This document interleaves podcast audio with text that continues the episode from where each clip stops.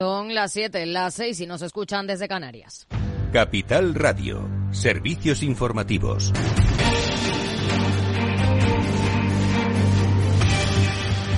¿Qué tal? Muy buenas tardes. Pedro Sánchez reivindica nuestro país como objetivo de los inversores extranjeros porque cuenta, dice, con un entorno institucional propicio, por encima incluso de países como Francia o Alemania y de la OCDE en su conjunto. Nuestras instituciones democráticas son fuertes contribuyen a reforzar la estabilidad política fundamental para la inversión extranjera, la seguridad jurídica y algo muy importante durante estos últimos cinco años que hemos visto, principalmente como es la paz social. Siempre desde la búsqueda del, acuerdo, ¿no? desde el diálogo. En el mismo acto, el nuevo ministro de Economía, Carlos Cuerpo, ha trasladado a los inversores extranjeros que España es una economía en la que se puede confiar y que tiene un gobierno con una estrategia clara para dar continuidad a la política económica que le ha permitido superar las recientes crisis de las que dicen no hay ninguna cicatriz. Cuerpo ha destacado el crecimiento de nuestro país y se ha comprometido a compatibilizar el dinamismo económico con la responsabilidad fiscal. Ahora estamos creciendo y de forma sostenible. Crecemos básicamente gracias a un mercado laboral muy fuerte. Crecemos también gracias a un sólido sector exterior. Y estos son dos cambios estructurales en nuestra economía. Y creo que vale la pena señalar que estas fortalezas también posicionan el potencial de crecimiento a medio plazo de una manera más resistente y sostenible. Más asuntos. Grifols no convence en su conferencia con analistas e inversores para rebatir el informe de Gotham. Las acciones han cerrado con una caída del 16,17% en los 9,9 euros. El presidente ejecutivo Thomas Glansman ha vuelto a negar categóricamente las acusaciones vertidas por el fondo bajista e insiste en que van a emprender acciones legales. Ha querido dejar claro que sus números son transparentes y pasan unos controles robustos. Además, apunta a que Scranton no es de la familia Grifols y no hay vinculaciones directas entre ambas compañías. Permítanme ser muy claro. Como empresa construida sobre los principios de transparencia, integridad y conducta ética durante más de 100 años, negamos y rechazamos categóricamente todas estas acusaciones. En cuanto a nuestra comunicación, intentamos ser claros y abiertos, pero siempre se puede mejorar si se hace lo posible.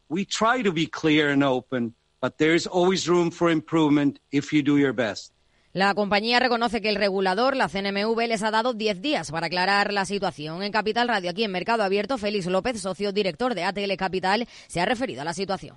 En el día de hoy no ha sido tan explícita como nos hubiera gustado a, bueno, pues a, toda la masa inversora o a todos los, los miembros de la comunidad financiera. Esperamos que en los próximos días, vía esa comunicación oficial a la CNMV, pues puedan aclarar todas estas dudas, ¿no? Que aquí creo yo que está el kit de la cuestión. Si consiguen aclararlo, yo creo que esto se quedará como un mal momento o una mala racha de la compañía. Y la Audiencia Nacional anula 91 millones de euros en multas impuestas por la Comisión Nacional de los Mercados y la Competencia a cuatro grandes entidades financieras, CaixaBank, Santander, BBVA y Sabadell, a las que sancionó en 2018 por concertarse para ofrecer derivados de tipos de interés en condiciones distintas de las pactadas con los clientes. Los magistrados admiten que se han acreditado prácticas ilícitas, pero consideran que no se ha justificado que formasen parte de un plan preconcebido. Y a las 8 el balance con Federico Quevedo. ¿Qué tal, Fede? Buenas tardes. Buenas tardes, Aida. ¿Tú sabes lo que es el network? Algo te suena, ¿verdad? bueno, pues vamos a hablar de esto y de si realmente eso del networking funciona o no funciona. Lo vamos a hacer en nuestra sección. Rafa también entrena con eh, nuestra compañera Patricia Guzmán, con nuestra coach. Eh, antes, en la lupa con Laura Blanco, vamos a hablar de la inflación en Estados Unidos, por supuesto, y también, en fin, vamos a hablar del Bitcoin y de algunas cositas más. Grifols, por supuesto, que sigue siendo todavía eh, tema candente de esta semana. Y tenemos tertulia económica. Y ahí sí, ahí tenemos que analizar todo lo que ha pasado en esta semana económica que ha sido muy intenso. Pues a las 8 el balance. Claves del mercado. El IBEX 35 ha cerrado con pérdidas este jueves del 0,62%, los 10.004 puntos. Dentro del selectivo español han destacado las alzas en Indra y Fluidra y las caídas en Grifols y Merlin, en un día en el que el dato más relevante ha sido el IPC de Estados Unidos del mes de diciembre, que ha repuntado ligeramente por encima de lo esperado, hasta el 3,4% en su tasa general y hasta el 3,9% en su tasa subyacente. Si miramos a Wall Street con tono negativo, el Dow Jones con caídas del 0,35% en los 37.575 puntos para el S&P 500, recortes del 0,46% en los 4.761 puntos y el Nasdaq también cede un 0,50% en los 14.895 puntos. En el mercado de divisas, según las pantallas de XTB, el par euro dólar a 1,0953 unidades. Buenas tardes.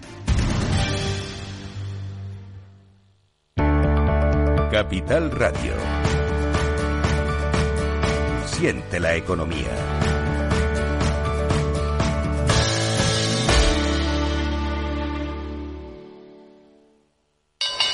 ¿Nuevo invirtiendo en bolsa o ya eres todo un experto? Lo mejor en cualquier caso es hacerlo con XTB, tu broker. Compra acciones y ETFs de cualquier mercado y sin comisiones hasta 100.000 euros al mes. Accede además a la mejor formación en español. Entra en xtb.com, la inversión pensada para todos. A partir de 100.000 euros al mes, comisión del 0,2%, mínimo 10 euros. Invertir implica riesgos.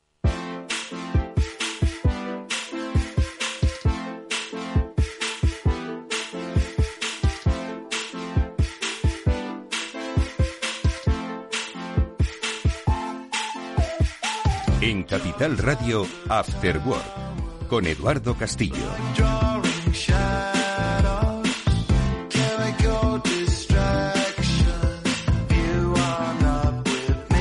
¿Qué tal amigos? Buenas tardes, bienvenidos a este After Work. Por mucho que lo digamos, no nos vamos a cansar de hacerlo.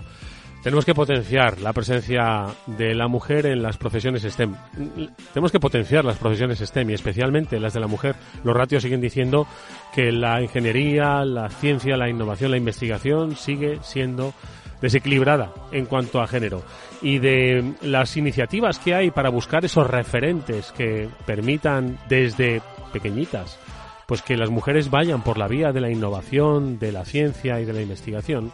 Vamos a hablar con nuestra primera invitada enseguida, porque de las iniciativas como eh, eh, la que nos ocupa hoy, que es eh, Power to Code, encontrar el poder para el código, para la programación, como parte de esos programas regionales de una iniciativa mundial e internacional que es Technovation Girls, vamos a hablar con Nera González, de cómo arranca este 2024, cuáles son las iniciativas previstas y sobre todo cómo podemos todos un poco contribuir, insisto, a, a este objetivo eh, que no debe de caer, eh, aunque tengamos otros focos, como por ejemplo el de la inteligencia artificial. Bueno, pues esto hablaremos ahora enseguida con Nera González. Y luego, eh, reflexiones del mundo digital también, con Julián de Cabo y Víctor Magariño. Seguro que nos dicen cosas interesantísimas. Venga, empezamos ya mismo, no quiero perder un solo minuto.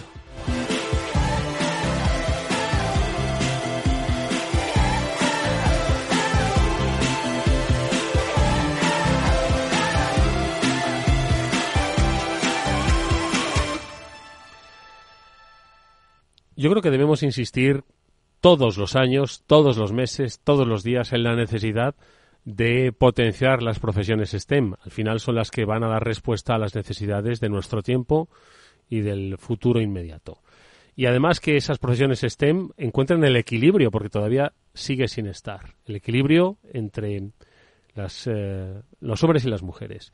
Bueno, pues iniciativas como la de eh, Technovation Girls o como la de Power to Code, que es, digamos, el, la representación regional de esta iniciativa internacional, yo creo que siguen trabajando pues para hacer que desde pequeñas, que es de donde hay que trabajar, se logre em, eh, inspirar ¿no? a las mujeres a que, ¿por qué no?, eh, puedan también dedicarse, como muchas otras personas, al mundo de la tecnología. Nera González es la responsable de Power to Code aquí en España. Nera, ¿qué tal? Buenas tardes, ¿cómo estás?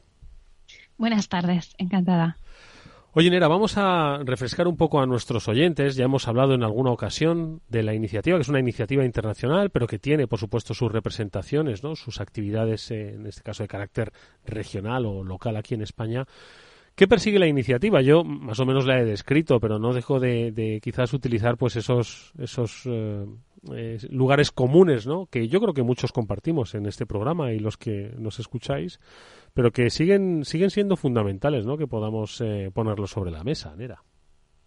Sí, mira, eh, te cuento un poco sobre la iniciativa. La iniciativa de Technovation Girls es una iniciativa eh, mundial en la que lo que hacemos es que empoderamos a las niñas y a las jóvenes para que sean líderes e innovadoras, resolviendo problemas de su comunidad mediante el uso de la tecnología y el emprendimiento. De esta manera, lo que estamos haciendo es acercarles a la tecnología y al emprendimiento eh, de una manera en la que ellas son muy protagonistas para que eh, sientan ese interés por las carreras STEM, por las la tecnología, que estudien lo que estudien, al final tiene que estar en su mochila. ¿no? Tienen que ser unas herramientas fundamentales y, y, que, y que de verdad vean la potencia que tiene en su futuro. Oye, Nera, creo que el planteamiento es eh, muy interesante, ¿no? Porque todos nos preguntamos, oye, ¿cómo podemos aproximarnos desde pequeñitas? Porque claro, el programa eh, va desde de niñas eh, pues súper pequeñas, diría yo. ¿Cuál es un poco el rango de edad entre de las, de las niñas que pueden eh, participar en el programa? Tenemos tres categorías. empiezan desde 8 a 12 años las que llamamos la categoría beginner, en las que desarrollan un proyecto y además eh, un proyecto de tecnología para resolver un problema social, un problema de emprendimiento social y, luego eh, tienen que hacer un pitch eh, para contar cómo cuál es el problema y cómo han hecho cómo han desarrollado la solución. Luego tenemos la categoría junior, que va de 13 a 15 años, en las que además también les pedimos que, que exploren cómo es esa solución con los usuarios y les den un feedback y trabajen en, que la idea sea algo eh, interesante para, para, su público y luego las más mayores que van de 16 a 18 años en las que también trabajamos para construir un business case con ellas y que vean la viabilidad de, la idea que tienen, ¿no? Mm. Porque lo que te decían era es que es muy interesante el cómo aproximar. Yo creo que esa es una de las claves, ¿no? Porque se ha dicho, venga, ¿cómo inspiramos a las, a las mujeres a que a que eh, desarrollen su carrera y su formación por, por el mundo del, del, STEM, ¿no? Y claro, pues hay quienes hablaban de, bueno, pues venga, que haya más referentes, ¿no? Femeninos, hay que emerger esos referentes, ¿no? Que se visibilicen y creo que eso es una iniciativa estupenda. Pero yo creo que el planteamiento que decías, ¿no? Decir, oye, no, espera un momentito, vamos a ver problemas reales de la vida real que tengan además un impacto social, que solucionen eh, problemas que tenemos a nuestro alrededor, con la, con la visión además de un niño que está, yo creo que absolutamente pura, ¿no? Y todavía no está condicionada, ¿no? Pues por la, los sesgos, ¿no? Que nos vamos creando los adultos y que necesariamente recurra a la tecnología para dar respuesta. Yo creo que esa aproximación friendly como un facilitador de solucionar problemas a la gente creo que es el camino ideal, no solo para inspirar, sino para hacer que, sean las mujeres las que vean la propia, sus propias capacidades, ¿no? Y digan, oye, vayamos adelante con esto, ¿no? Eso es, al final se trata de que de ver la tecnología como una herramienta, como un medio para llegar a un fin. Y eso yo creo que a las mujeres eh, nos resulta muy atractivo desde el punto de vista de que siempre tenemos esa, esa percepción más de querer resolver problemas sociales, ¿no? Eh, de dedicarnos más a, algunas profesiones que están más, relacionadas con el ámbito social, mm. ¿no? Y el ver que realmente eh, la ingeniería o o la tecnología están, están aquí para, para ayudar a construir una sociedad mejor es lo que mm, hace que tenga un éxito tan grande esta, esta iniciativa, ¿no? Y pues bueno, cuando al final haces una extraescolar de robótica, pues te acercas a la tecnología para construir algo que es tecnológico. Aquí vamos un poquito más allá y pensamos en, un emprendimiento social y eso acerca mucho a, ese público femenino que, realmente, pues, por los sesgos y por cómo ha sido educado, pues tiene un poco, eh, lo, lo encuentran más cercano, ¿no? Hmm. ¿Qué te iba a decir, eh, Nera? Eh, para este 2024 entiendo que ya hay diseñada una agenda tanto de, de, actividades como de objetivos, ¿no? Objetivos de Technovation como actividades a través de Power. ¿Cuál es un poco el, el programa que habéis diseñado para 2024? Pues justo arrancamos esta semana. Eh, casi todos los equipos están arrancando entre esta semana y la que viene. Eh, están empezando con, la parte de ideación y de, y, de design thinking para pensar eh, qué proyectos relacionados con los objetivos de desarrollo sostenible pueden desarrollar. Después pasarán a aprender a construir esa solución tecnológica aprendiendo programación y aprendiendo inteligencia artificial y a continuación eh, pues haremos la parte más de emprendimiento, eh, el pitch y esto nos va a llevar a 12 semanas. Eh, terminaremos aproximadamente el 23 de abril.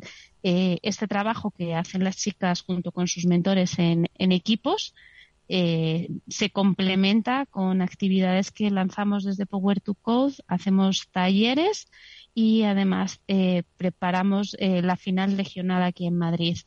Eh, eh, vamos a tener talleres online durante toda la temporada para acompañar a los mentores. Ya la semana que viene tenemos un taller de design thinking para mentores y un taller de, programación también para, mentores. La siguiente tenemos un taller para las chicas de objetivos de desarrollo sostenible y así iremos yendo durante toda la, temporada acompañando.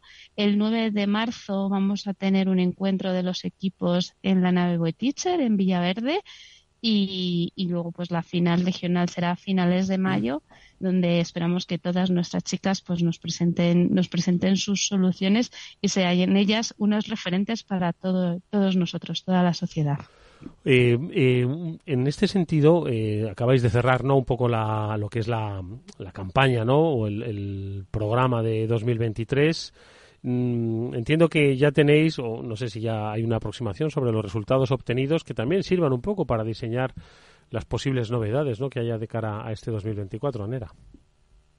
Sí, eh, bueno, el año pasado eh, han participado a nivel mundial más de 20.000 participantes, de los cuales eh, 2.000 eran chicas de, de España. No está mal, ¿eh? Hemos tenido más de 4.500 voluntarios a nivel mundial y en Madrid más de 400 y se han construido en todo Technovation 2.100 soluciones y de las cuales nosotros hemos aportado más de 160 soluciones y somos pioneros en el uso de inteligencia artificial y los segundos a nivel mundial, ¿no? Oye, de ese centenar de soluciones, para que la gente se haga una idea, porque entiendo que hay, como hay diferentes categorías, ¿no? Que abordan estas problemáticas, desde niñas más pequeñas a niñas ya más, más eh, avezadas y, y, con otros eh, desafíos. Eh, cuéntanos algún, algún proyecto que, que, te haya llamado particularmente la atención, que, que, pueda servir un poco de ejemplo a quien nos está escuchando para que digan, oye, mm, no está nada mal la idea, participemos de ella. Sí, a ver, eh, ha habido muchos proyectos relacionados con el tema de salud, ha habido muchos eh, proyectos también con cuidado de personas mayores, con cuidados de mascotas, eh, personas que viven que viven solas, y, bueno, pues un poco los problemas que vemos cercanos a nosotros en nuestra, en nuestra comunidad. Eh, destacaría uno de los proyectos que fue ganador aquí en Madrid y además también ha, sido ganador eh, a nivel internacional en Estados Unidos y ha ido a San Francisco a presentar su solución y allí, y allí ha ganado la categoría de tecnología que es un proyecto que, que yo creo que define muy bien eh, qué es lo que queremos construir. Eh, estas chicas lo que identificaron es que eh, pues hay un problema con, con, la superpoblación de una especie invasora que es la cotorra argentina en todos los en todos los parques no y bueno pues detect, haciendo este identificando este problema dijeron pues vamos a hacer un comedero eh, para pájaros en el que con inteligencia artificial detectaremos cuando el animal que aparece es, un, es una, una especie invasora o no. Y en el caso de que sea una especie invasora, en vez de darle una comida eh, normal, lo que le vamos a dar es una comida esterilizante para evitar que se siga reproduciendo. Y bueno, pues es una idea que yo creo que sale un poco de, es un poco out of the box, usa la inteligencia artificial y usa también, eh, pues han hecho un prototipo de una caseta de comedero. La verdad es que un proyecto precioso. Por, por, ponernos algún ejemplo. Por nosotros nos, gustan estos desarrollos, nos encantan. Y más lo de las cotorras, madre mía, porque efectivamente cuando uno va a un parque ya no es el ruido, es, eh, pues, son bonitas, no cabe la menor duda, pero madre mía, en, en, invasión que ha habido eh, de, de, esta especie. ¿Qué más, eh, qué más aspectos, a ver, te destacarías de otro proyecto? Mira, destacaría otro proyecto que, que es a nivel internacional. Es un proyecto de unas chicas ucranianas de la categoría senior que desarrollaron una aplicación para que los chicos, los niños que viajan solos a, campos de concentración que tengan toda la ayuda pues de, para, el cuando llegan allí pues tener toda la documentación toda la información eh, tener un traductor simultáneo y que no se sientan tan solos no cuando, cuando viajan. Y la verdad es que a mí me impactó muchísimo este proyecto por la sencillez de la solución y el impacto que, que tenía ¿no? en una realidad que vivían estas chicas, que claro, es muy diferente a la que pueden vivir eh, las chicas de nuestra región. Mm. Nera, eh, al final eh, lograr un poco estas, estas iniciativas, el desarrollo de las ideas, el impulso, pues oye, requiere el trabajo de muchas personas, partiendo por Power to Code, ¿no? Pero también hay otras tantas que entiendo que son instituciones educativas, em, empresas, patrocinadores, partners, mentores, mentoras. Eh, ¿Quiénes forman parte un poco de toda esta red y, cuál es un poco ese llamamiento que haces para que sean cada vez más las niñas que se sumen al proyecto? 2.000, no está nada mal, pero ojo, que podemos ser todavía muchas más, ¿no? Sí, y además las cifras dicen que, seguimos creciendo. Eh, bueno, pues lo principal, por supuesto, y las protagonistas son las chicas y, y, sus padres, ¿no? Que también tienen que, cambiar este chip de educación y de entendimiento de la tecnología y, acompañarlas en este proceso. Por supuesto, tenemos también a, a, los mentores que las acompañan haciendo estas sesiones cada, cada semana y, trabajando con ellas en, en diseñar la solución y, y sobre todo que, que, las apoyan muchísimo. Yo, sin, sin los mentores este proyecto no sería posible. Después tenemos otros voluntarios que son los jueces que evalúan los proyectos. Cuando las chicas ven que sus proyectos son evaluados por profesionales de la industria, por eh, chicos que están estudiando en la universidad, pues al final eh, ellas mismas crecen dos centímetros ese día porque, porque sienten ¿no? la importancia de lo que están haciendo y, y la evaluación es súper positiva. Eh, para ellas. Luego tenemos también voluntarios puntuales que nos ayudan eh, pues en eventos y, por supuesto, al core team de Power to Code, que semana tras semana voluntarios estamos haciendo pues que esto sea posible. Tenemos, a, como decías, instituciones que nos apoyan, están las bibliotecas, eh, las casas de la juventud de, de y, y, los ayuntamientos de muchas de las de, de, de, las zonas de Madrid, ¿no? Por ejemplo, Las Rozas, Majada Honda, mm. ahora pues se suma Alcobendas, Tres Cantos, Guadilla, tenemos mm, eh, Usera, eh, Villaverde. Mm. Están también empresas que nos ayudan patrocinando y creando sus clubes corporativos, eh, que realmente también hacen un trabajo impresionante con, con buscando mentores e hijas de empleados que se sumen a esta iniciativa. Qué bien. ¿Qué te iba a decir? ¿Y, ¿Y cuál es un poquito la recomendación que haces pues para que se sumen cada vez más. Es decir, porque claro, ya estamos en enero y ya hay un calendario bien definido, ¿no? Entonces, eh, mm, ¿hay posibilidad de seguir participando? ¿Hay que tener un poquito más de, de, previsión? ¿Debemos pensar en 2025? ¿Cómo podemos hacer para sacar provecho a este 2024 que comienza? Pues para empezar, mentores todavía nos faltan. O sea que si alguien nos escucha y quiere apuntarse como mentor, eh, a través de la página de Power to Code o de technovation.org, eh, que se inscriba y enseguida nos vamos a poner en contacto con él. ¿Nera? Uy, acabamos de perder momento ah, perdona, Nera, Ya estoy por aquí. Eh, entonces, mentores, eh, las chicas, si lo tienen claro, que se apunten. Eh, realmente el programa dura 12 semanas. nosotros contamos con 14 con la Semana Santa. A lo mejor si empiezan la semana que viene no hay ningún problema. Si empiezan en un par de semanas, pues les costará un poquito más. Pero yo creo que siempre es posible hacerlo en si, si se apuntan antes de, de febrero. O sea que si están interesadas, que se inscriban, que, el programa la verdad es que funciona muy bien y está muy bien eh, estructurado para poder seguirlo. Mm. Entonces, que, que también se pueden inscribir todavía ya más allá de febrero lo veo más complicado. Y luego eh, a finales de marzo haremos la campaña para buscar jueces y siempre necesitamos voluntarios para que se sumen con nosotros. En cuanto a las instituciones y empresas que nos quieran que nos quieran apoyar, también se pueden poner en contacto con nosotros y podemos ver si pueden participar en esta temporada, si agilizamos todo o ya pensamos en el 2025. Oye, seguiremos. antes estabas hablando de que todavía hacen falta mentores, igual nos está escuchando alguien, pero no se siente mentor. Y podría serlo perfectamente. ¿Cuál es un poquito esa reflexión que uno debe hacer para pensar que igual puede acompañar, mentorizar? Y pues sobre todo eh, que tenga disponibilidad y que tenga ganas. ¿no? El programa es un programa que eh, la pandemia nos enseñó que funciona muy bien con chicas eh, que incluso lo hacen solas más o menos a partir de los 15, 16 años. Es decir, que cualquiera podría, podría ser mentor.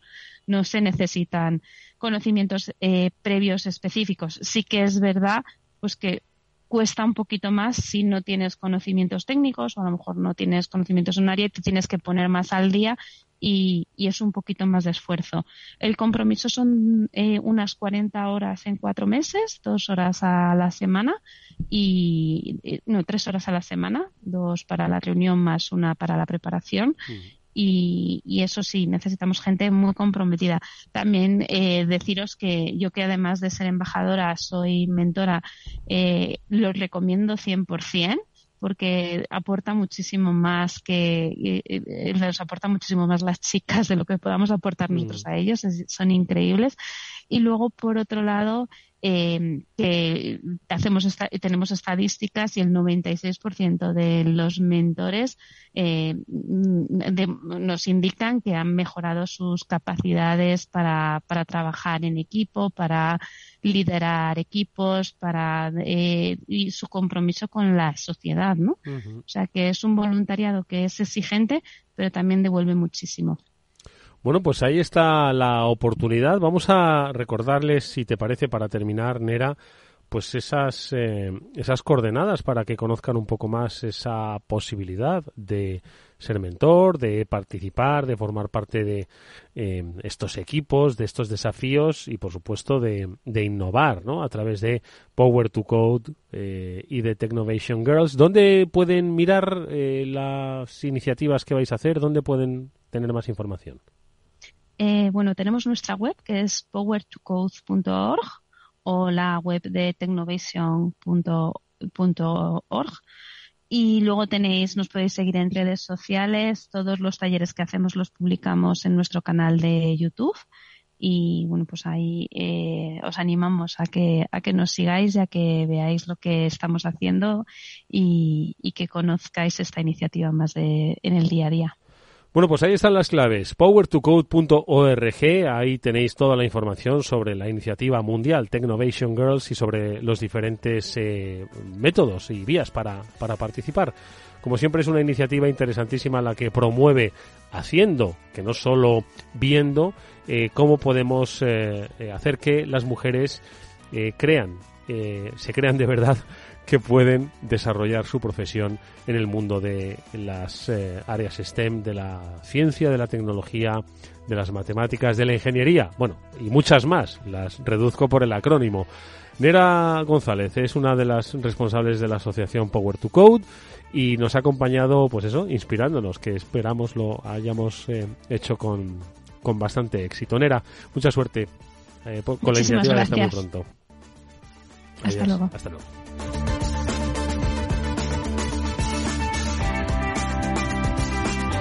Venga, vamos ahora enseguida nosotros con un consejo y luego hablaremos con Julián de Cabo y Víctor Magariño nuestras conversaciones sobre el mundo digital. Si inviertes en bolsa, esto te interesa. XTB, tu broker con más de 15 años en España, tiene la mejor tarifa del mercado para comprar y vender acciones y ETFs. No pagues comisiones hasta 100.000 euros al mes. Si inviertes en bolsa o quieres empezar más sencillo e imposible, entras en xtb.es, abres una cuenta online y en menos de 5 minutos compra y vende acciones sin comisiones. Además, con atención al cliente las 24 horas al día. ¿Qué estás esperando? Miles de clientes ya confían en xtb.es. Un broker, muchas posibilidades. A partir de 100.000 euros al mes, la comisión es del 0,2%, mínimo 10 euros. Invertir implica riesgos.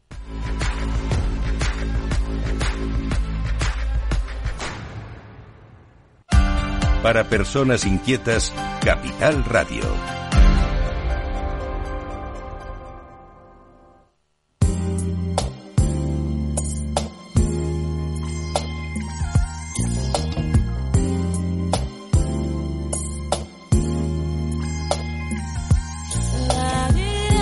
Después del trabajo, After Work con Eduardo Castillo, Capital Radio. Volvemos con nuestras conversaciones sobre las transformaciones de la vida que nos ha traído la tecnología, el mundo digital y sobre todo la forma en la que pensamos, en la que nos relacionamos los unos con los otros. Estas reflexiones vienen de la mano de dos eh, expertos especialistas, son mis guías en estos temas y espero que los vuestros también. Son Julián de Cabo y Víctor Magariño, a los que siempre encantado saludo ya. Julián, ¿qué tal? Muy buenas tardes, ¿cómo estás? Muy buenas tardes, Eduardo. No sé si quieres una descripción detallada o una respuesta convencional. Cansado, la verdad es que llevo una semana de mucha tralla porque la semana que viene tenemos la reunión estratégica eh, de Singular y está siendo una semana apasionantemente interesante, pero cansada también. Oye, oye, qué interesante eso de lo de reunión estratégica, porque os acordáis cuando hacíamos el programa durante la pandemia y posteriores, ¿no? Que decíamos que ya las empresas, las estrategias de largo plazo ya habían desaparecido, que hacían estrategias de, de tres en tres meses, ¿no? Y que además lo que decían es que había que ser agile, pues para cambiar esa estrategia. Si quieres, ahora hablamos un poco de estrategia y del papel que tiene que jugar hoy en estos tiempos de corto plazo. Víctor Magariño, buenas tardes. Hola Eduardo, Julián, buenas tardes y resto de, oyentes. Pues nada, aquí un, jueves más con, algunos temillas interesantes, intentando evadirnos del ruido que nos, que nos rodea en este país y también mirando un poco fuera para, para ver eh, las cosas que pasan fuera. Y también muy, muy ilusionado, ya han empezado las clases en IFEX, aprovecho a saludar a mis alumnos, que tengo otros 100 este año, y ya la semana que viene empezaremos también en la New York University. 100 alumnos, sí señor, que la clave está en el comercio internacional, ojo, ¿eh? es que yo creo que muchas veces se nos olvida, nos entretienen con el alpiste aquí, con el alpiste local y la clave está en el comercio internacional. Víctor, levantas la mano. Sí, mira, es que acabo, acabo de leer una de las 200.000 cosas que traía para hoy, pero como no le da tiempo a todo, una tiene que ver con el comercio internacional y, y, y vais, a, vais a alucinar un poco. Resulta que están descubriendo sabéis de todo el tema del fentanilo, ¿no? Eh, toda la problemática que hay y tal. Entonces, bueno, pues hasta ahora había explicaciones de andar por casa, ¿no? De que si son muertes por desesperación, de que si, pero eso tampoco estaba claro porque atacaba más a los blancos que a, que a las personas de otras razas y tal.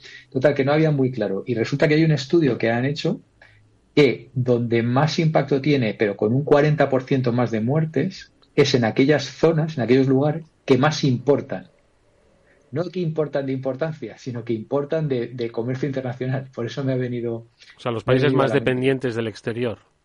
No, estamos sobre todo Estados Unidos. Ah, Estados Unidos. Sí, entonces estás hablando, bueno, en California ya lo hemos comentado, eh, es un problema eh, tamaño salvaje, el puerto de Los Ángeles, el puerto de San Francisco, claramente. Eh, costa este igual, al sur de Nueva York, Maryland, todo esto.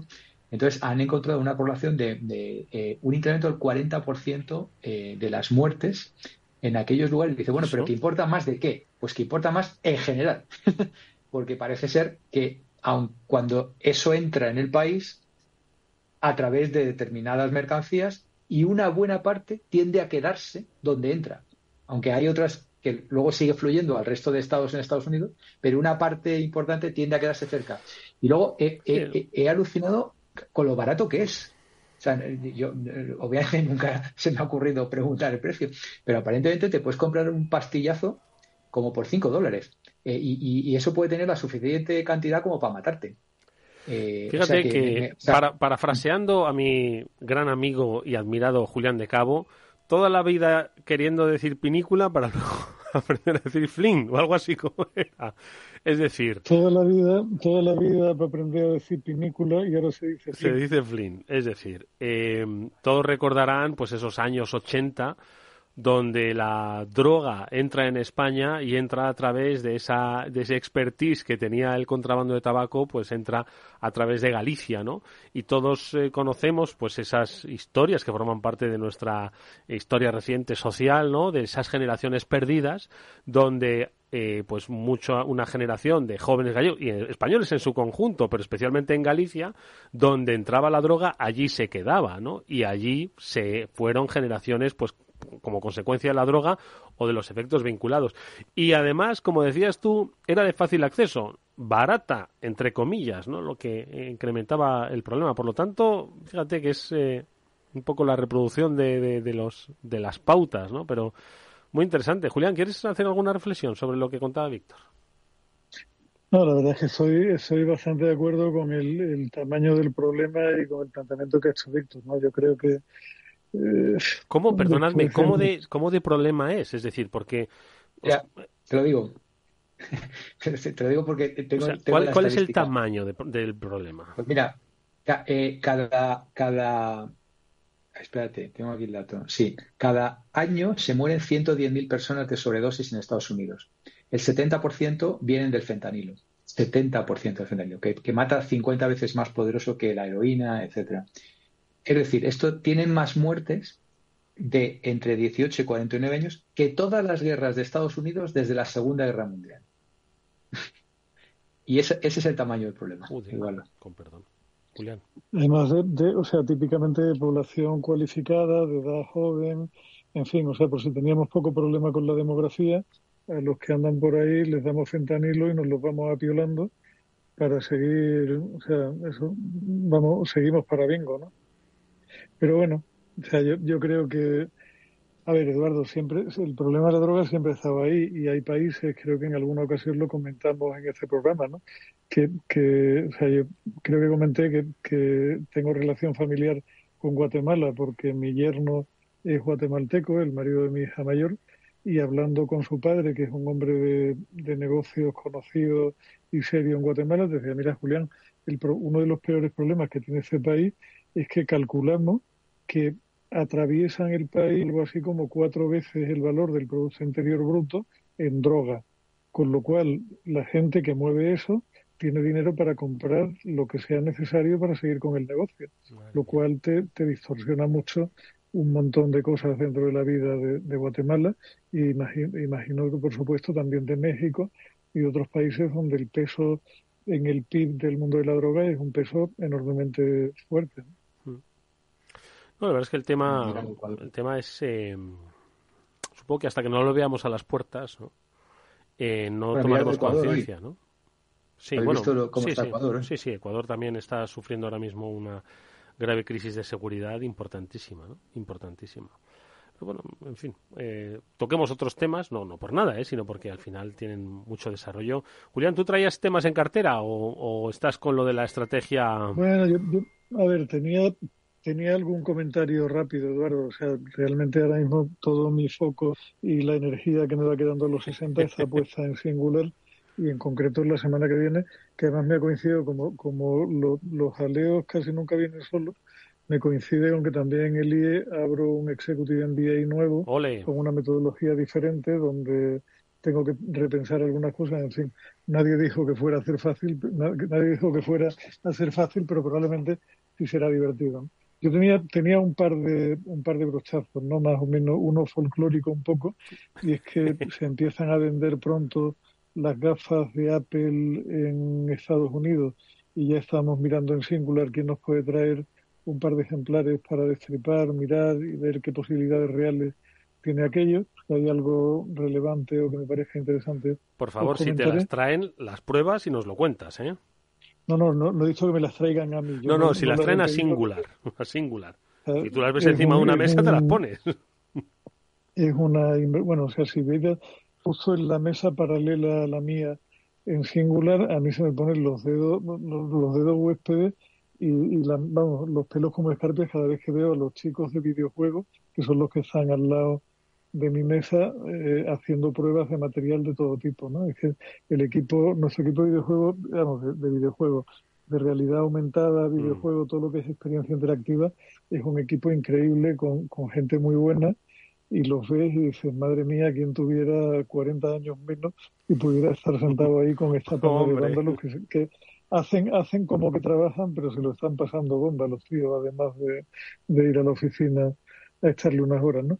Y, el otro comentario que tenía Eduardo era, bueno, sobre la típica y la, y la siguiente batalla entre Unión Europea y Estados Unidos en torno a la investigación que ha abierto la Comisión por si se debiera haber vetado la inversión de Microsoft en OpenAI, que no está nada claro y supongo que ahí vamos a tener un, culebrón largo porque es dudoso desde la óptica europea si eso se debería haber permitido o no. Por posición de dominio y estas cosas. americana, no, ¿sabes lo que pasa? O sea, mi, mi, sensación con todo eso, Eduardo, es de que Estados Unidos dejó de ser un país serio a la hora de aplicar la normativa antitrust y ha llovido una barbaridad desde que desmontaron aquella AT&T enorme y hicieron las baby bells cuando cuando decidieron que tenía una posición dominante en mercado, que había un abuso manifiesto y no se cortaron un pelo y la trocearon, hasta hoy donde están justificando operaciones que no, vamos, o sea, son completamente inenarrables y no te hablo de, estos dos últimos años, te hablo de una que es la favorita de Víctor, que fue la compra de DoubleClick por parte de, de los cachondos de Google. Aquello fue una cosa de decir, ¿cómo es posible que alguien, o sea, que se ha fumado el que ha autorizado semejante barbaridad, ¿no? Bueno, es parte, parte más, y no vamos a entrar en política hoy, de la decadencia de Occidente en muchos niveles, ¿no? Y así nos va. Víctor. Sí, y, le, escuché a Julia lo del nuevo modelo y, tal, y me, ha recordado que este año hemos inaugurado en ICEX un, nuevo modelo también en la asignatura que damos, que es el famoso Flip Classroom. No sé si te estás refiriendo a eso. ¿Qué es eso? El Flip Classroom es, es muy sencillo. En vez de dar clase tú, la dan los alumnos. Me gusta. Entonces, imagínate la cara que se les ha quedado. Se llama, se llama método del caso, Magariño. Está inventado hace no, no, años. No, no, no, no, no, no, Esto es más allá. Eh, por supuesto que hay, por supuesto que hay casos. Innovación docente en este programa, venga. pero cuidado, oye, estamos hablando de la Universidad Internacional Méndez Pelayo, eh, que es una universidad pública. O sea, eh, ahí hay que estar frontline de, de las tendencias.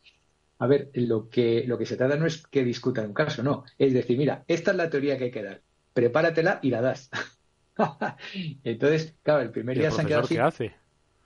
El profesor supervisa y guía la discusión y, luego hay un caso al cual hay que aplicar la teoría y comprueba que todo vaya bien y demás y encima eh, le da un, trozo de la clase para prepararlo y, yo estoy ahí pululando y tal. Bueno, vamos a empezar eh, la semana que viene con esto. O sea, ya os contaré cómo va. Oye, vuestros, vuestros sigue la estela Perdona, ¿vuestros alumnos toman apuntes? ¿Toman apuntes con ordenador y con la mano? ¿Toman apuntes o no? aparentemente, sí, pues están todos con, el ordenador abierto. Lo que no sé si toman apuntes o están chateando. Eh, a mí, en, mi caso, el lío en que me mete el Executive MBA del IE es bastante más gordo el cambio que ese, Víctor. Si fuera a dar la teoría a ellos, no me, no me hubiera preocupado mucho. El caso es que han reestructurado, se ha reestructurado el programa entero con una iniciativa que a mí me parece súper interesante, pero también muy, muy, muy compleja de coordinar, porque ahora resulta que, las asignaturas van mucho más concentradas en el tiempo y tienen, digamos, los chicos a la par una carga teórica, que es la que gestiono yo, y a la par van desarrollando la resolución de un reto que les plantea una empresa real para al final del periodo de mi asignatura el, final del periodo de asignatura confluye el final de la teoría que yo imparto y de, la, de lo que han desarrollado en paralelo para plantear a la empresa que plantea el reto una solución o una alternativa para su situación de mercado en las dos últimas sesiones de clase. Y es chulo porque en este caso me ha tocado una empresa que además, eh, donde está un antiguo alumno mío al que tengo muchísimo aprecio, que hace un tema muy curioso de realidad virtual, y el reto para mí está en, cómo, o sea, perdón, de realidad virtual, de inteligencia artificial, mm. y para mí el reto está en cómo diablo consigo eh, hacerles aprender a la par los fundamentos de la IA y todo lo que tienen que saber sobre, en términos generales, sobre sistemas de información y los encarrilo para que puedan dar una respuesta mínimamente coherente. O sea, es un follón del demonio. Todo eso además en pocas semanas porque se va a toda pastilla y, mientras Singular ocupa una parte sustancial de mi vida. Madre mía. Víctor. A ver, lo nuestro viene de atrás, ¿eh? o sea, viene de... Eh, sistemáticamente, durante años, los alumnos, mm, la parte más disatisfactoria era eh, que, que no había suficiente tiempo de teoría. Entonces, eh, nosotros tenemos el problema contrario. O sea, yo, por ejemplo, soy un profesional y, voy aplicando la teoría a mis historias personales y demás, y voy argumentando así la clase y me queda una clase muy... Pero se quejaban de que había poco tiempo para la teoría.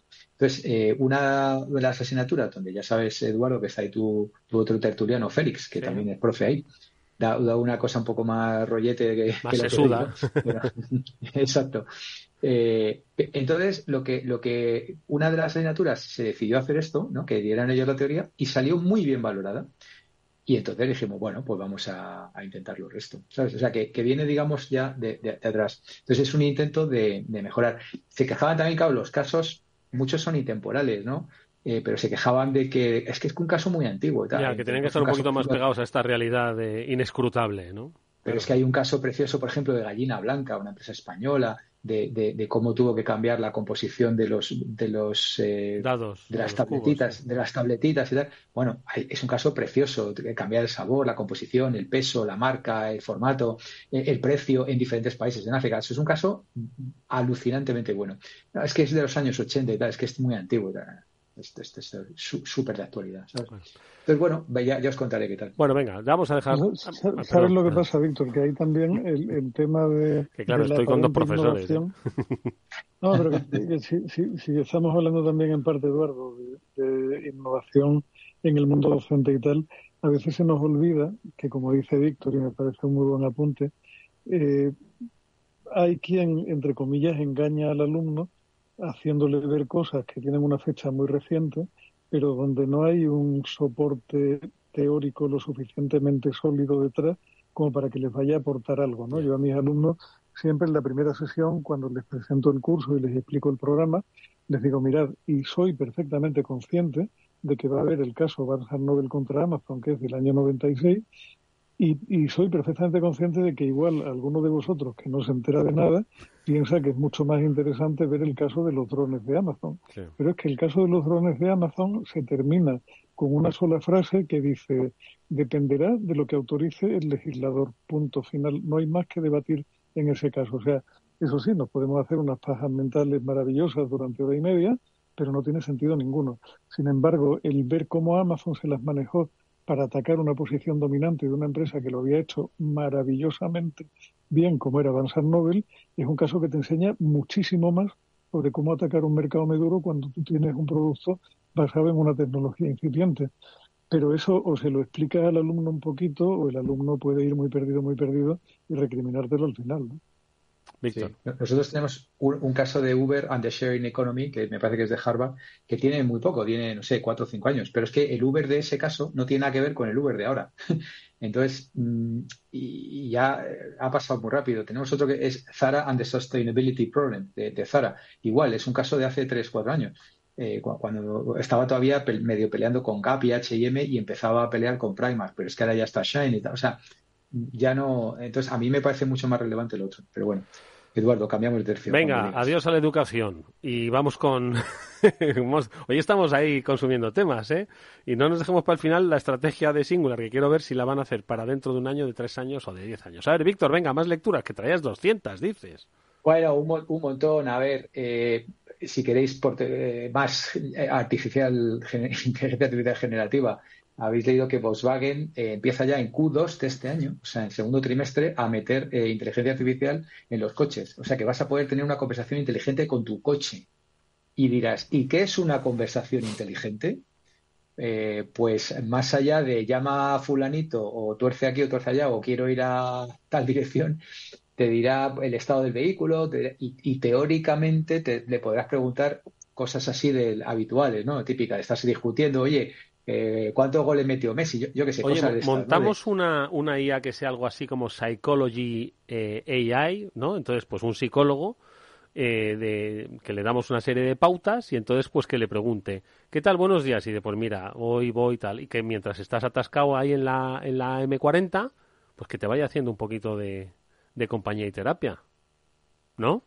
Buena, idea, Eduardo. El problema es que ideas tenemos todos 100.000 todos los días. El tema es luego llevarlas a la práctica y, y ejecutarlas. Esto, esto, que comentaba Víctor del coche me, me, ha hecho, me ha sacado una sonrisa porque me recuerda a un gag buenísimo que tenía Pedro, el humorista aquel que desapareció de la tele hace mucho tiempo, sobre aquellos coches que hablaban, que mi padre tuvo uno, ¿no? Que era un gag muy cachondo donde el coche acababa...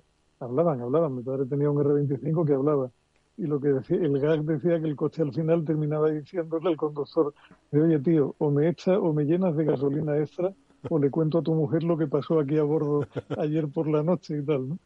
No, sí, sí hablaban, pero era, era simplemente, era, era aquello del toque modernuki que no conducía a ningún lado, Eduardo, que consistía en que había un sintetizador de voz que enganchaba determinados sensores, se daba unas alarmas en lugar de con un mensaje en el cuadro, con un mensaje hablado, ¿no? Pero cuando se te descomponía el sistema, que a mi padre le pasó, el coche se podía pasar un viaje entero pronosticándote catástrofes de todo tipo. Escuchad una cosa, me gustaría que estuviese Chimo aquí, porque claro, has comentado el R25, cuando los franceses hacían, eh, o, los alemanes, pero sobre todo los franceses, un coche, un, turismo, pero de altísima gama, por ejemplo, un CX que tenía todos los extras y tenía una tecnología impresionante para la época, ¿no? Y yo creo que eso, eh, os pregunto, ¿dónde ha quedado? Porque hoy todos los coches parecen más o menos iguales en cuanto a en cuanto a motor, en cuanto a capacidades y la tecnología es la que dice un ordenador. Es decir, ¿dónde está esa ingeniería del automóvil que fue, yo creo que una adelantada a su tiempo, insisto, tanto en mecánica como en las propias prestaciones, ¿no? O sea, que un, R25 hablase, ¿vale? Esto te lo contesto en dos palabras, Eduardo. ¿Dónde está esa ingeniería del robot? ¿Eh? En dos palabras, en Tesla. Punto. Ya. Otra pregunta. aparentemente. Se acabó el estudio del caso. aparentemente esto tiene, lo de Volkswagen tiene que ver con que han tenido un año 23 duro y, a ver, lo de hablarle al coche no es nuevo. Ya sabemos todos que lo que acaba de decir Eduardo, se le habla desde hace mucho tiempo. Pero parece ser que lo que quieren hacer es hablarle y que te conteste con cierto, con cierto sentido y tal. Entonces lo quieren utilizar como una especie de revolución para pues eh, dar un golpe de, efecto y, incrementar las ventas y tal. Bueno, pero bueno, pues, ya, veremos cómo va. Pero hablará solo en los coches eléctricos, en los diésel, no, dice, no, a ti no te hablo que llevas un diésel contaminador. bueno, Volkswagen no sé, pero yo creo que hay varios que, que, ya han dicho que ya no van a hacer coches. Volvo, me parece, Volvo recuerdo, no sé si Volkswagen. Bueno, bueno, ya veremos, ya, eh, veremos. Que, los van a cancelar. Ya veremos. Eh, y luego lo, lo, que ha dicho Julián también es cierto, ¿no? ahora ya todo va de a ver quién hace la batería más eh, grande menos pesada, más duradera y más barata. Y, ahí es donde se está, están ahora con las famosas baterías de silicio que están ahora testando. Y hay mucho movimiento en ese aspecto. Ya cuando empecemos a ver cosas ya lo, hablaremos. La otra que decía Julián, lo del tema de, la competencia, pues efectivamente se ha puesto a mirar eh, la Comunidad Europea por lo menos han tardado apenas un año en reaccionar, ¿no? El tema de la, de la competitividad y tal, que, que, no está mal, porque la otra noticia era que acaban de implementar normas para regular el IVA en el e-commerce. Y digo, vamos a ver, es que de verdad te tienes que reír, pero todavía después de 20 años de e-commerce estamos implementando normas para regular el uso del IVA en el e-commerce en Europa. en fin, entonces, bueno, a ver si ahora eh, lo, lo, quieren hacer bien y, dice que de momento han abierto una ronda de consultas para que los afectados eh, digan si, si, hay abuso de competencia o no. Y me, ha llamado la atención porque también quieren mirar a los mundos virtuales. Y como ya veis que yo estoy ahora en eso, pues me, leí un poco. Pero vamos, en el momento es todo muy, muy preliminar. Oye, nada, un par de minutillos nos quedan. Venga, hablamos de estrategia. ¿Qué tenéis la semana que viene, Julián? Pues tenemos la reunión donde vamos a darle una vuelta a lo que somos y cómo lo hacemos. Pero como todo en singular es peculiar, no tenemos un plan estratégico al uso, ni utilizamos tampoco una metodología al uso para darle una vuelta a cómo tendríamos que actuar. Vamos a hacer una cosa muy peculiar, espero que José Luis no me mate porque es oyente habitual del programa, pero vamos a hacer una cosa bastante particular que consiste en intentar proyectar, o sea, siendo muy conscientes de la, de la dificultad que tiene el tema, y es más, además va a estar Javier Recuenco con nosotros en esta, en esta jornada de reflexión, vamos a intentar ver cómo deberían estar las cosas dentro de tres años y en función de cómo pensamos que debieran estar las cosas dentro de tres años, tirar hacia atrás para chequear si lo que tenemos previsto hacer en el 24 tiene sentido o no tiene sentido. O sea, lo veamos una especie de prueba del 9 estratégica, que tiene buena pinta, donde nos reunimos toda la gente que tiene un nivel de responsabilidad alto en la compañía, no solamente el comité ejecutivo, sino los líderes de, las cuentas más grandes y de los territorios más amplios y tal. Y la verdad es que con mucha, con mucha ilusión. Con mucha, mucha ilusión. Oye, es interesantísimo, ¿eh? porque eh, el planteamiento es 2024 es vamos a tratar un poco de pensar cómo puede ser 2027. Pero tú imagínate que este ejercicio se hace en 2017 pensando cómo iba a ser 2020. ¿no? Entonces, claro, el, el, el reto puede ser apasionante. Si marcamos un poquito, o he cogido 17 por aquello de la pandemia, aquí tiene truco, ¿no? Pero bueno, si hablamos de 2018 y 2021, también el panorama es, es completamente diferente. Creo que es un ejercicio apasionante y yo creo que hay que tener, primero, eh, atrevimiento para hacerlo, porque si no piensas, al final yo creo que, además muchas veces, si, si tú no lo piensas, lo va a pensar alguien por ti, te lo va a imponer, así que mejor pensarlo tú y tratar un poco de trabajar en ese camino. Víctor, venga. Es así, Eduardo, pero bueno, perdón, Víctor, ¿qué ibas a decir algo?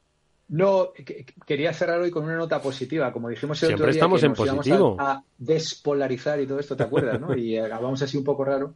Pues por salir un poco de toda esta basurilla política y de estar eh, secuestrados por un prófugo y tal, eh, he leído una, una, una cosa que me ha, me ha, dado buen rollito y es que España tiene el, la red de velocidad AVE más eficiente del mundo.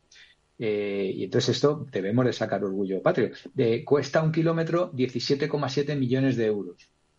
Cuando por ahí por Europa eh, lo tienen en 45,5 y en Reino Unido y en Reino Unido lo tienen en 160 millones. Madre y mía. son nueve veces lo... Entonces, el kilómetro de vía. Que... Madre mía. El kilómetro de vía. Entonces yo me he preguntado, digo, ahí debe, alguno de lo debe, se lo debe estar llevando crudo. Porque Madre mía. de 17 a 160, aquí algo no me cuadra. Vale que ahí los salarios son más tal y la insularidad y todo lo que quiera.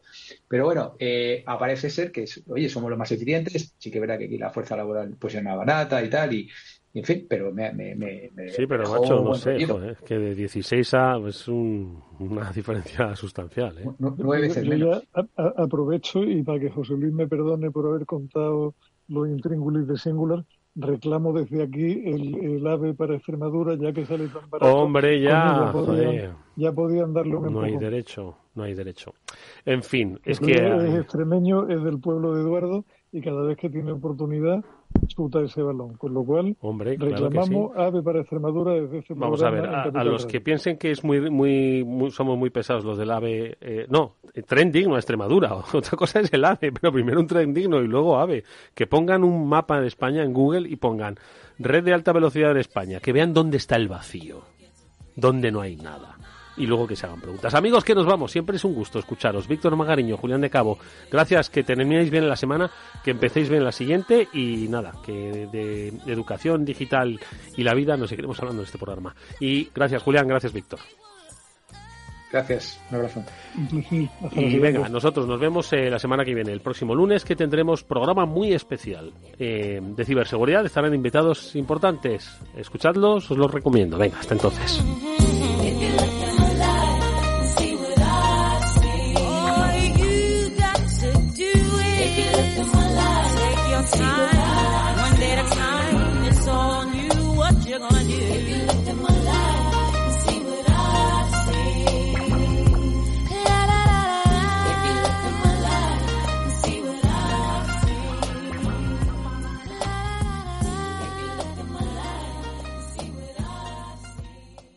¿Qué es ir más allá?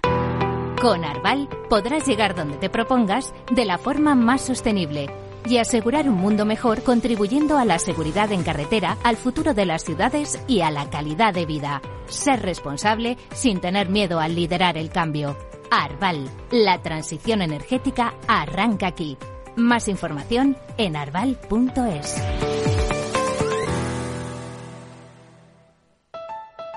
Escucha cada jueves, a partir de las 11 de la noche, en Líderes Globales, las entrevistas que Raúl Castro nos trae desde Florida. Personas inspiradoras de habla hispana que han destacado en sus actividades más allá de nuestras fronteras y que nos dejan sus enseñanzas y aprendizajes desde el punto de vista más personal. Líderes Globales, con Raúl Castro, en Capital Radio. Capital Radio. La genuina radio económica. Capital Radio, Madrid, 103.2. Inversión inmobiliaria acompaña al mercado inmobiliario en este nuevo ciclo. Todos los jueves de 10.30 a 13 horas, el inversor encontrará las claves para realizar su mejor inversión. La mañana de los jueves en Capital Radio tomamos el pulso al sector inmobiliario. Noticias, análisis de mercado y debates donde los protagonistas del sector podrán contar en primera persona los retos a los que se enfrenta el ladrillo. Inversión inmobiliaria pone la voz al sector inmobiliario. Aquí, en Capital Radio. Información, análisis, previsiones, recomendaciones, todo lo que necesitas saber para tomar tus decisiones de inversión en Mercado Abierto, de 4 a 7 de la tarde con Rocío Arbiza, Capital Radio.